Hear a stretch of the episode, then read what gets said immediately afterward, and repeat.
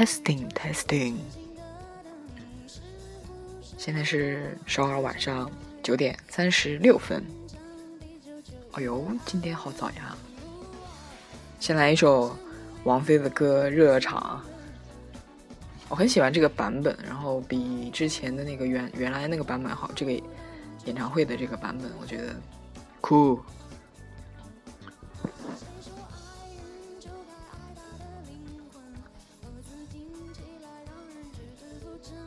啊，今天我要说一个自己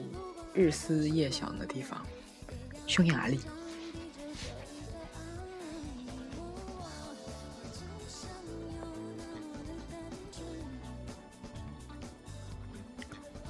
每次说那个现在录的多了，然后不紧张，但是不知道这是不是一种紧张。然后就之前想着我录的时候要说什么什么的时候，等这个。开始录的这个钮开始旋转的时候，我还是会有一点小小的不知所措啊。我本来想事情都非常慢，然后更是在组织自己的语言呀，然后语言的逻辑运用呀，就非常吃力。我是个这样的人啊。啊，之前有一个特别我喜欢的朋友，然后给我给了我一些在这个录音上的小小建议啊。他说就是这个说的时候，这个语的话语的这个快快慢呀，然后这些如果他能调整一下的话，会更好啊。非常感谢，嗯，啊，我也慢慢努力吧，因为嗯，我本来说话就是一个逻辑性不强的人，然后。一说什么的时候，就急于说下面的一句话，就把这句话也没有组织好就说出来了。然后我特别喜欢我喜欢的人给我建议啊，我一般都会深刻考虑以后，大部分都会采纳。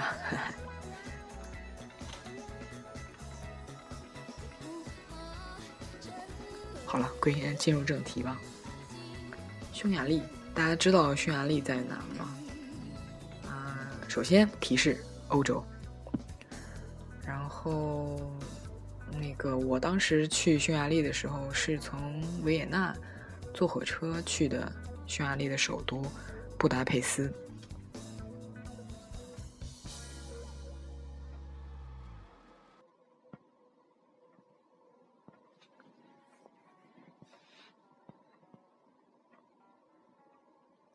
然后。我记得我坐的那个，嗯，火车的时候是一两个小时、两三小时，我不太记了，只记得坐的人很少。那天维也纳下着雨，我也被淋了好久好久。然后到车站等车，坐的那个火车是什么样的吧？就是像包厢一样的，有推门那样的。进去的话是六个座，然后嗯，两个座是对，呃，相对着那样的，然后一排三个。对面三个，然后这是相对着那种对着面儿那种座位啊。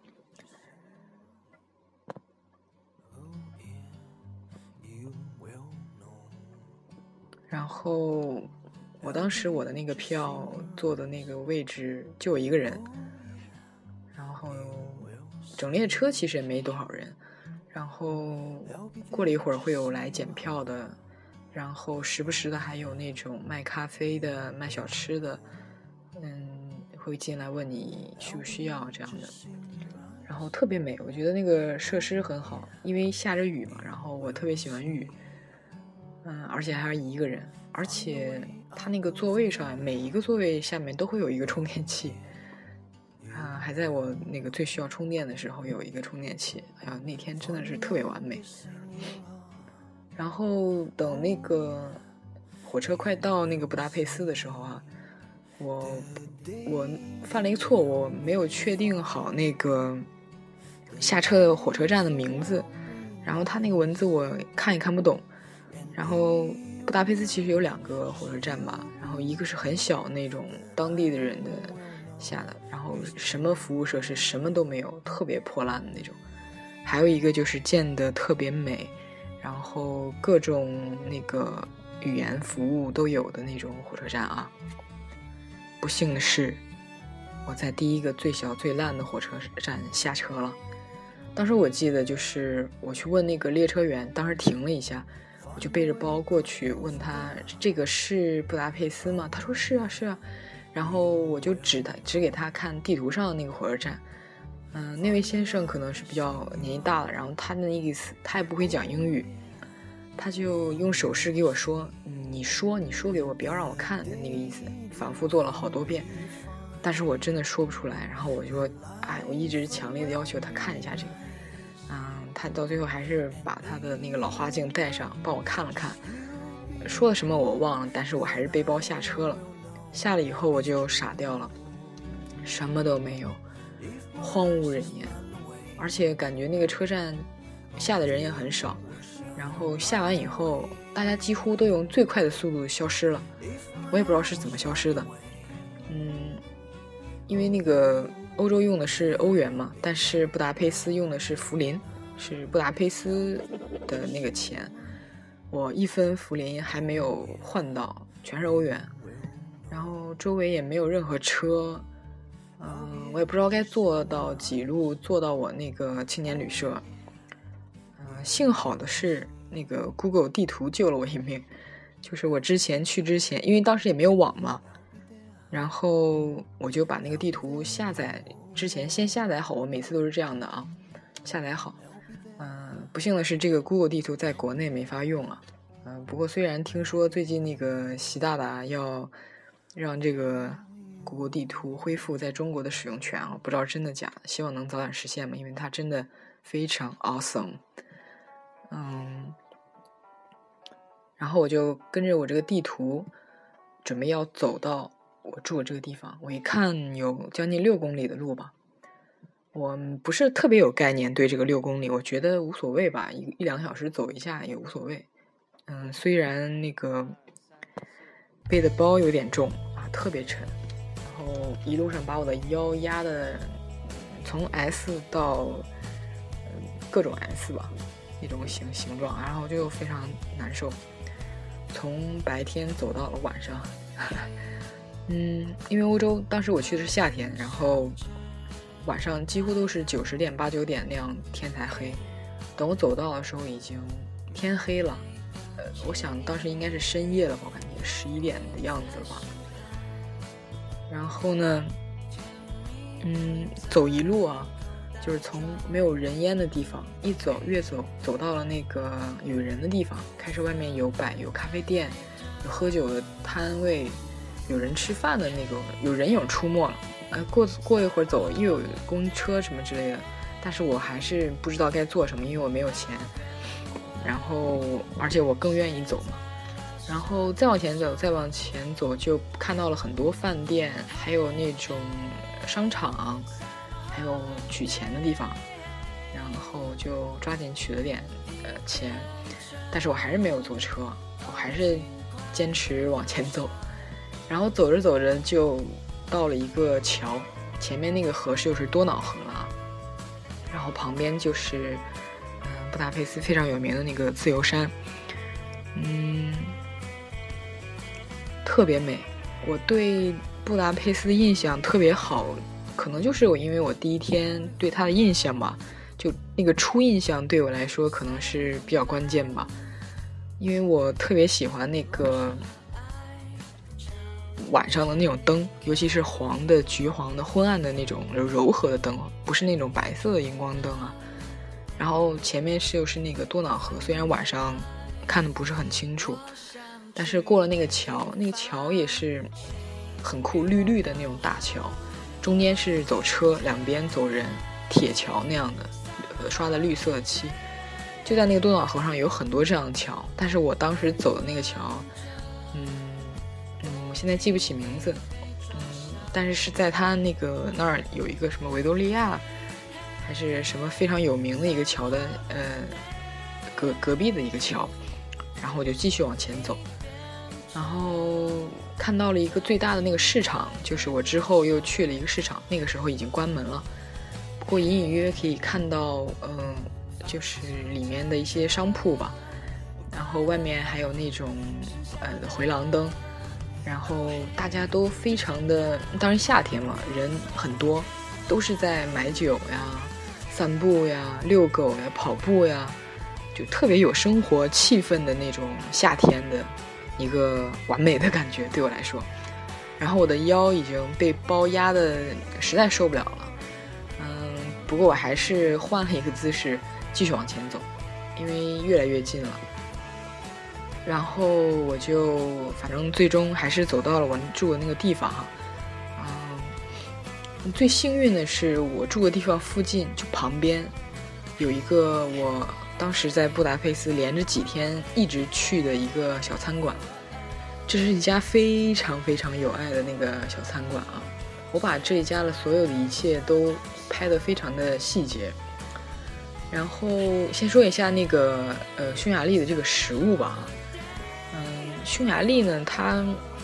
其实是欧洲对那个和那个中国和亚洲吧，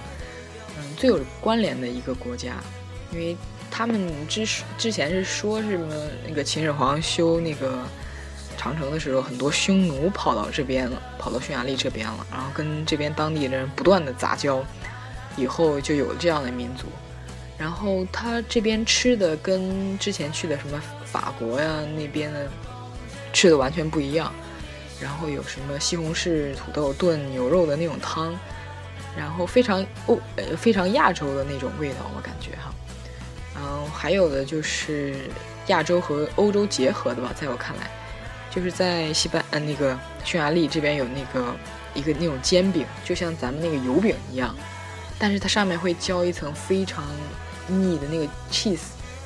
然后我觉得这是中那不是中国哎。亚洲和欧洲的非常一个好的一个结合吧，油饼是非常亚洲化的，然后它上面给你浇一层 cheese，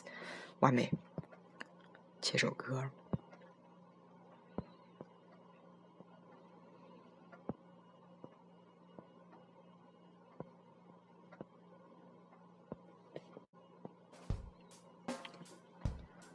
然后再回到说这家店吧，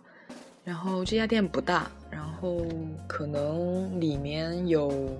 它有两层，不过上面那一层是木头搭的那种榻榻米一样的那一层，不过它不是，嗯，坐在地上还是坐在椅子上的，可能加上外面也就二十多桌的那个样子吧。然后我是在那家店最热闹的时候进去的，因为那个时候看好大家喝酒啊的时候，但我一个人就在那个角落观察每一个人。然后也点了非常多的吃的，匈牙利的那个物价挺便宜的，就是可能你吃一顿要一个正菜一个前菜，再要一杯喝的吧，这在法国可能要十几欧吧，但是在那儿可能五六五六块钱就能解决，比法国便宜几乎一大半儿吧，特别合适了。然后这家店呢。我几乎去的这几天，把这家店的所有的东西都吃了一遍啊，一点都不夸张。从甜品、主菜到沙拉到呃酒类，我几乎都吃了一遍啊。然后，匈牙利比较有特色，就是刚才我跟你说的那个呃煎饼上面浇 cheese，不过它有很很多做法。嗯，有的是就是浇一层那个 cheese，有的是在饼里面会加一些蔬菜肉卷起来，然后你自己可以切，然后上面再浇一层巧克力酱。还有一个菜就是 g l o s h 好像是那个是国菜吧，是一种鱼，然后很，它那个鱼还分什么河的鱼什么之类的哈，这个我就是在一本书上看的，然后当时去的时候也没有仔细考究。嗯还有就是那个土豆炖牛肉汤了嘛，这个也是属于他们的国菜吧，就是嗯咖喱牛肉的那种汤，但是不是印度那种咖喱的牛肉，然后放在一个木头木头的托盘上，托盘上还会给你放一个面包，你可以蘸着那个面包蘸那个汤吃这个这个菜啊，然后还有一些小饺子。不过他们的饺子是里面不带任何馅儿的，就是就是像咱那个猫耳朵一样，但是形状可能是有点区别的那样的。嗯，这家店反正特别温馨，我觉得就是它那个菜单啊是什么样的呢？就是咱之前见过那种明星装那个名片用的那种本本儿，然后就是呃翻开以后一面有六张，然后嗯就一整面是六张，单面的话是啊一整面是八张，单面是四张。他们给每每道菜就是印成名片那个样子，然后有图片，有英语，有任何语言，还有一种语言我看不懂，然后就插在那个名片的那个本子里。然后最前面呢还会有这个店的那个介绍，然后就是非常幽默嘛，就是说，就是亲爱的客人，然后我们那个老板非常的抠门。然后，你一定要多给小费啊，就那样的意思。然后还他会把那个每个员工，嗯，拍一张照片，自己设计一个背景，然后把这个员工喜欢的任何东西放在他的照片旁边，然后放在前面介绍啊。嗯，就是我看这儿有一页，我我记得我拍下来了，我现在正在看，就是说有一个，就是说这假如这个。服务员他是什么名字？写上他喜欢什么，然后看下面有什么唐老鸭，然后还有钱，然后还有足球，然后上面还会写，下面还会写一个就是 lucky girl，然后还有员工就是写 she's in love，然后还会把那个她男朋友的照片也放在一个右下角。然后就这一类的吧，然后就非常的嗯充满爱，我觉得真是，就看人家这个菜单，我就觉得哇天呐，我太喜欢这个地方。嗯，其实我来那个欧洲之前，我看了有七本左右的书吧，讲的各种嗯嗯欧洲的历史历史还有。重要的事件，然后就大致的这种介绍之类的，每个国家的穿插这样介绍。其中有三本书，就是一个一位一位叫余泽民先生写的，他是一位旅居在匈牙利的一个华裔作家，然后很酷啊，他长发，然后他八几年九零年的时候就去了那边，然后我为什么一一要说呢？就因为我很喜欢他的书。而且他是唯一一个在微博上关注我的名人哦，我本来以为是人家点错了，然后我就过去看看人家那个关注量，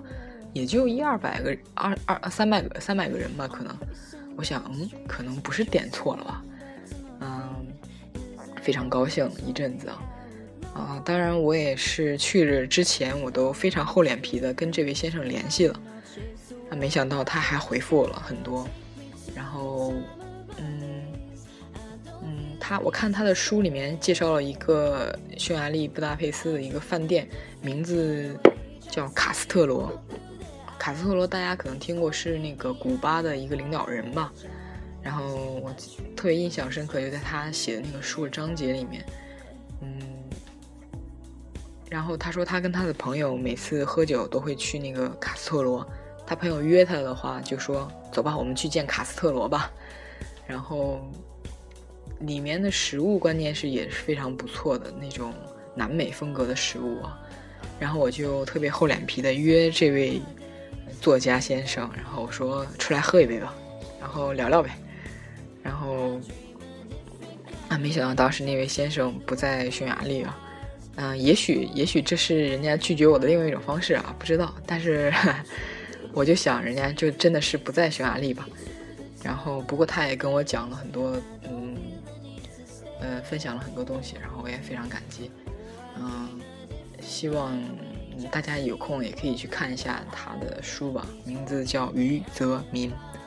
然后写了很多关于欧洲的书，嗯，非常赞，非常不错，不是那种非常无聊的讲历史的那样的书。会把民俗文化、历史融融在一起，然后还会写一些他自己的建议，呃，不是他的建议，他的经历吧。唱一首歌。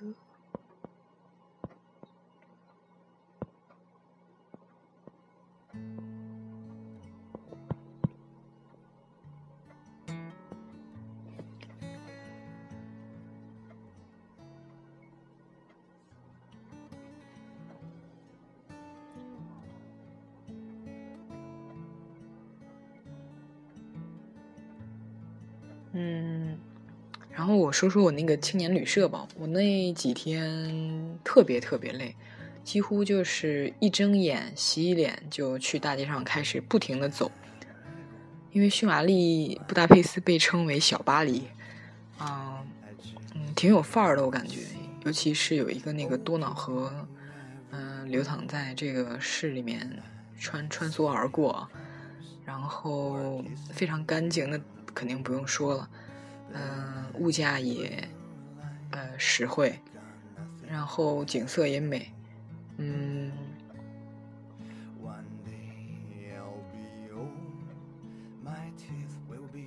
所以我就早上一睁眼，几乎都是开始走，开始穿梭在这个城市城市的大街小巷，不停的拍，不停的吃，嗯，充分的去感受这样的一个节奏的一个旅行吧。然后，所以我每次晚上回回去以后，就真的特别累。虽然那个青年旅社。旁边，嗯，不是旁边，就是它本身也有一个那个酒吧，很多人都会去那边疯狂。但是我是真的不行了。然后突然有一天早上呢，我被我的那个，因为青年旅社都是上下铺嘛，嗯，在布达佩斯住的第一间青青年旅社，他那个床还不是特别结实，就是那种铁的那样的很小的那种床。啊，我被剧烈的晃动声就是晃醒了那种。然后后来隐隐约约听到我的床上面有两个人，不是我的床，我的床上面啊，是我的上铺啊，有两个人，一男一女，就在嗨吧。然后，嗯，是那个我我我我我忘记之前住在我上面是个男的还是女的，嗯，不知道是嗯哪个是原始在这儿住的还是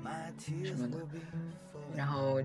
就是听的那个意思是，那个女的一会儿就要赶飞机了，然后他们好像也是这两天才认识的，就听到他们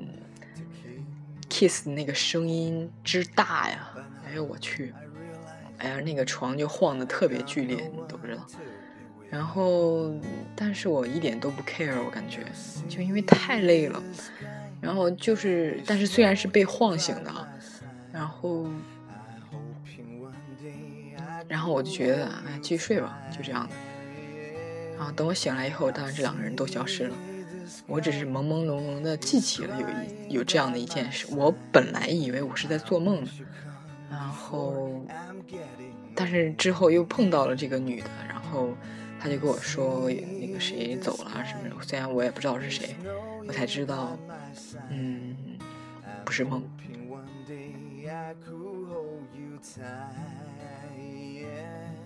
我真的非常建议大家，如果去欧洲的话，不要嫌远啊，不要光去那些主要的、觉得很有名的国家，一定要去布达佩斯。嗯，嗯，那种美，那种嗯姿态，那种嗯氛围吧，那种你必须得去亲自感受一下。光我在这儿就是用非常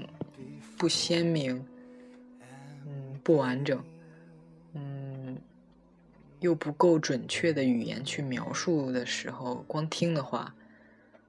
完全不够。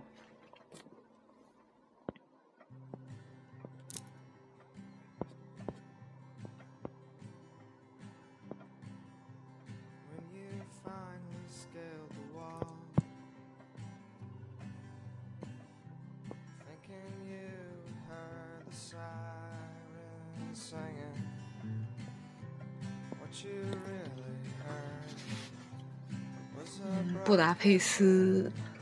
就是匈牙利这个布达佩斯，是我去欧洲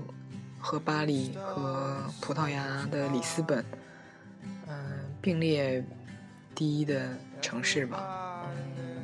意思就是，如果有机会，我还会再去。呃，因为很多地方去了，就觉得十年以内或者是以后都没必要再来了。但是这三个地方不是的。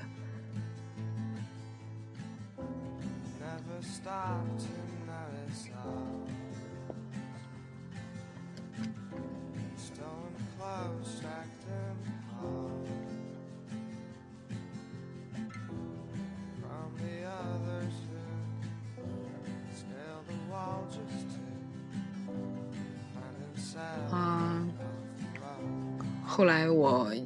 我在布达佩斯待了还挺久的，就是我去欧洲的时候待的最久的一个城市吧。嗯，匈牙利我没有去别的城市，我就在布达佩斯待着。嗯，后来我就搬到另一个青年旅社，想去感受一下别的氛围。然后我就认识了两个芬兰的女孩，就二十岁左右。然后我们是在一个房间的，但是有一天晚上他们俩要出去，然后其实我非常有心机的，呃，他们前脚走，我后脚也出去了，然后后来就非常怎么讲，非常故意的遇上了，然后他们非常亲切吧，然后哎，我说哎。能不能咱们一起吧？然后他们当然非常好，然后还特别热情的准备带我去他们看过的一个什么喷泉。到最后那个喷泉也没在，就也没有，可能是找错路了，也不知道是那一天不开什么的。然后我们就沿着那个多瑙河往他们那个就国会大厦吧，可能是往那个方向走。然后突然就下起小雨，哎呀，美的！然后就在那个国会大厦，晚上开着灯，特别好。我们刚一去，看到那个景色，就是本来还在聊天，结果都沉默了，开始拿出手机相机开始拍，然后不停的嘴上说太美了，太美了。结果有一个男的，不知道是跑步还是干嘛，从我们身边那个路过，然后听到我们一直在说太美太美了，他就非常冷的说一句，不然呢，我就在这儿已经跑了五圈了。就是说那个可能太美了，吧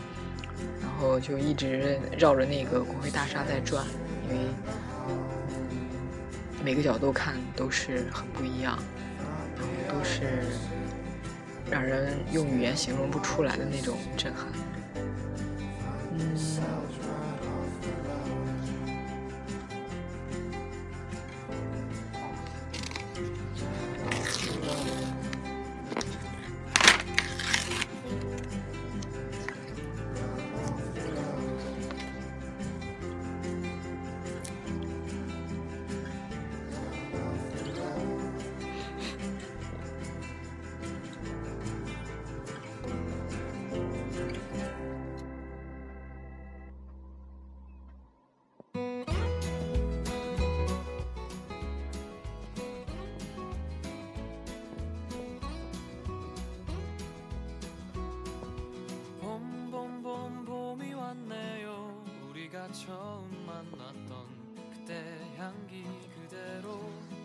是，嗯，深夜啊，在嗯异国他乡的某个地方，嗯，还有人能陪在你旁边去一起漫步这个城市的时候，又下起了那个 小雨，哎呦，那个真是感觉太美了，然后会觉得很感激，然后因为一个人的话会我会感觉不是很安全，虽然那个地方可能是安全，但是我心里。会有一种不安全的感觉，可是当时就我们三个人就觉得是一个队伍，就觉得无敌了。然后不管到哪，我觉得都很安全，而且一路上都会有人去讲一下，嗯，自己家的一些自己家乡的一些风俗呀，就是在这里，嗯，吃过的东西啊，看到的景啊，啊，都可以不停的有一个这样的分享。当时我跟这两个人说的特别多，然后首先说的那个中国教育和芬兰教育有多不同，嗯，我会给他讲中国的孩子早上几点就要去学校，学到几点才能结束这一天的学习，睡觉的时间有多少，玩的时间几乎是不可能的，什么什么的。他们俩听完以后会觉得我在跟他们开玩笑，会觉得世界上怎么会有这种地方。我说真的是有这种地方，然后他们就给我讲他们的那个教育状态，嗯，他们说，如果这种事情发生在他们学校，老师会把他们的作业扔掉，告诉他们不要再学了，赶紧出去玩一下吧。啊，然后我们就互相在感叹对方的文化。嗯，这两个姑娘是学文学的，后立志以后要当一个老师吧，但是虽然还没定教什么方面的老师。然后，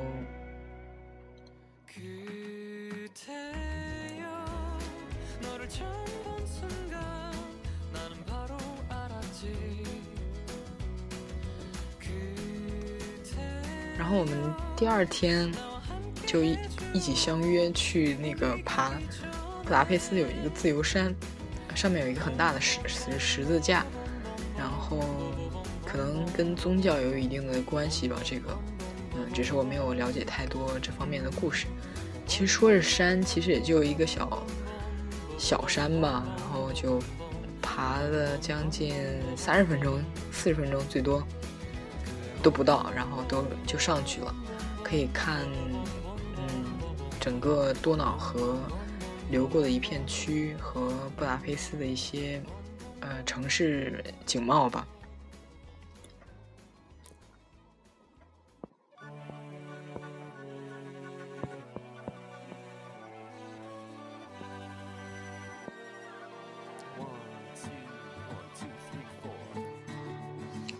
然后我们又去了那个嗯最大的一个市场，那个市场就是我完全想象中的欧洲的一个买菜的市场，就是上面很大的一个很高很高的那种棚，然后上面都是玻璃吧，嗯嗯卖菜的卖肉的，但是不像中国那个市场那么喧哗，那么不干净。然后没有吆，没有叫喊声，没有叫卖的那个声音。然后它还有两层，嗯，第一层是卖一些食物的，第二层就是卖一些衣服呀、饰品呀，啊，小小的饭店之类的这样的。然后反正就是简单的逛了一下吧。后来我就又带这两个姑娘去了我之前一直去的那个小饭店。然后几乎那边的客人，还有那边的服务员，还有经常去吃饭的，就是在旁边住宿吃饭的人都认识我了。我一去都在给我打招呼。然后这两个芬芬兰姑娘姑娘姑娘姑娘啊，就说：“哇，你你你是不是认识所有人呀？”然后就一直在，呃，也不知道怎么解释，反正就是意思就是我去了太多次了。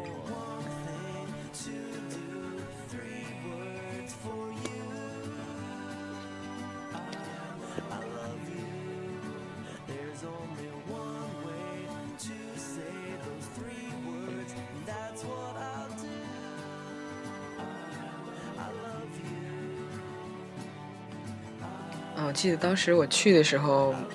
嗯，可能是一个歌词还是书里面看的，就突然想到了这句话，就是让我在布达佩斯这几天有这种感受啊。当时写的是这样的，就是我数着那些电线杆流浪，到处都是我的床。嗯，在银幕上的国度走失，在远离家乡的地方遭遇爱情。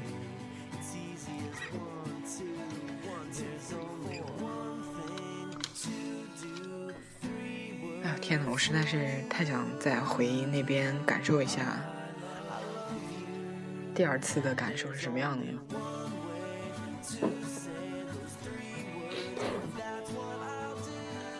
其实好多人想起那个匈牙利啊、奥匈帝国，会想到茜茜公主。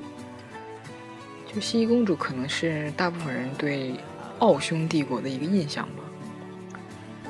就这一一生都放纵不羁的、放纵不羁、爱自由的这个茜茜公主啊，其实之前看过一些关于她的一些故事，其实她并没有像电影里讲述那么美好，也就也并不是那个灰姑娘式的童话爱情。就是无论皇宫啊、奢华的美泉宫、布达佩斯郊外的戈蒂勒。好像是戈蒂勒什么庄园，维也纳森林内的别墅，记录的几乎全都是西伊公主鲜为人知的寂寞、哀怨、任性，啊，逃避这一类的吧。他有一个就是不爱不爱，但却对他他自己不爱啊，但是对他却非常有耐心、充满爱意的丈夫。但他却现爱慕吧一个既不爱妻子也不爱政治的，然后又迷恋艺术、色情、奇术的一个贵族平民。嗯，其实我觉得那个性格决定命运这种所谓的自由意识吧，就导致了他和他父亲之间的一个关系的恶化吧。他这个性格，他跟他父亲的关系非常不好。然后书里就讲一些关于他性格方面的原因，然后所以用这个性格导致命运啊来形容他和他父亲这个关系。嗯，西西公主曾在一首那个诗歌里吧写到，就是嗯，大致是这样的：就只有我在忍受无尽折磨，我，天使的母亲。从未拥抱过爱人，永不会有知己。然后我觉得这是一个非常绝望的，然后决绝的一个，嗯，对自己人生的一个意识，一个一个认识吧，不能说意识。然后什么样的人会写出这样的句子啊？所以说，如果想。了解一下西西公主啊，可以去找一些她的资料，就不要光看那些电影方面都是美化的啊。嗯，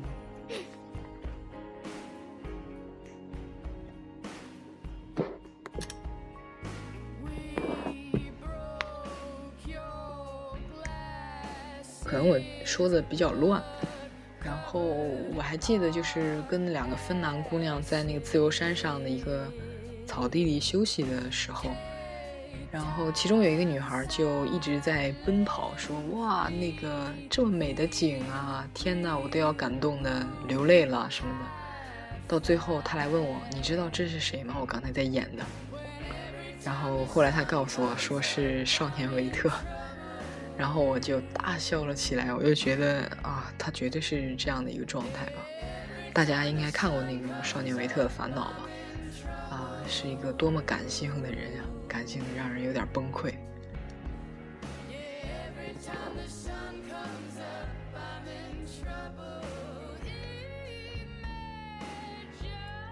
我每次给大家说这个录这个音的时候，我都是没有上网的一个状态，也从不会去查一些资料呀什么的，所以，嗯，给大家信息可能不是那么丰富，只是非常局限的在。我脑子里的这些东西，嗯，向大家陈述了一遍吧。嗯，我觉得各种需要的信息，百度、Google 都能找到，但是很多我想说的东西的话，呃，是在这些多么强大的网站上都找不到的。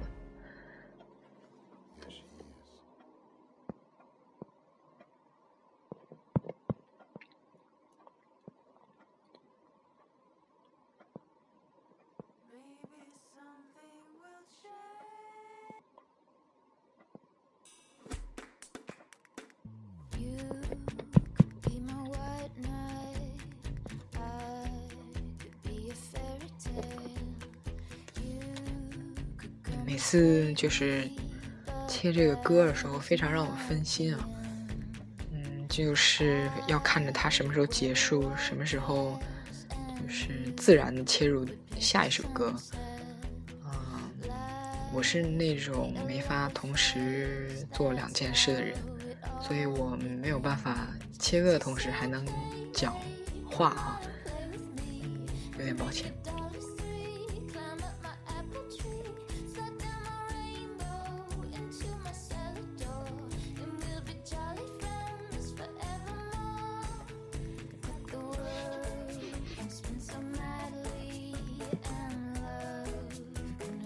家有没有那种，就是对去过的地方印象特别好的，还想再去的？嗯，都是哪里呢？嗯，都是哪些东西让你有了再想回去的理由呢？期待大家的分享。上一次也是说，希望大家有回馈的这个这个回馈分享的这个建议啊，这个倡议，这个请求吧，也是有一些朋友给给了我一些回馈，一些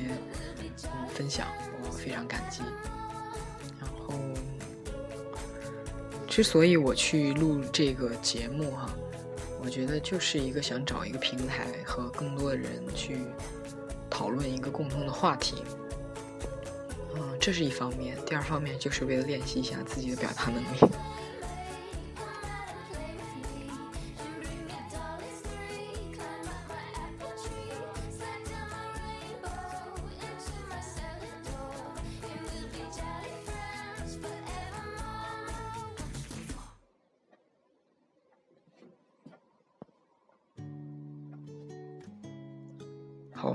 听一首歌，然后就结束今天吧。嗯，不知道我在这首歌播放的时候还会不会有什么想说的。嗯，大家先听着吧啊。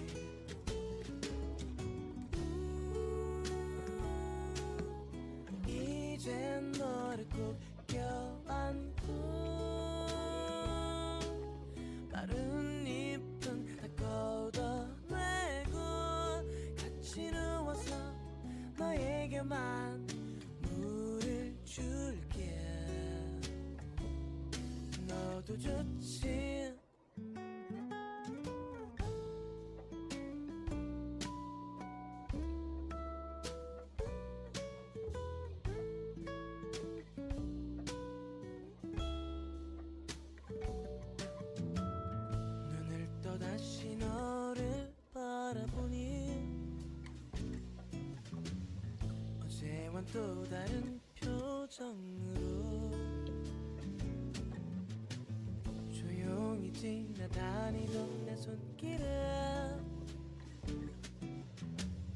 간지러워 몸을 떨고 있었지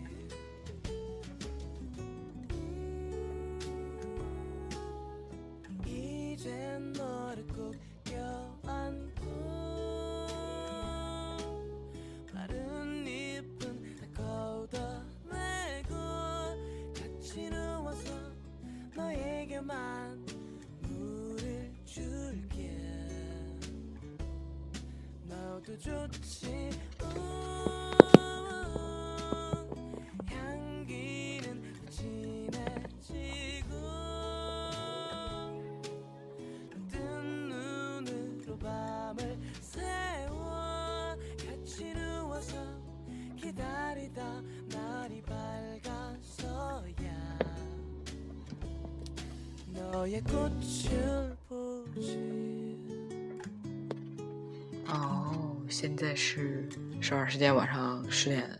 二十了，国内才九点多，不能跟大家说早点睡吧。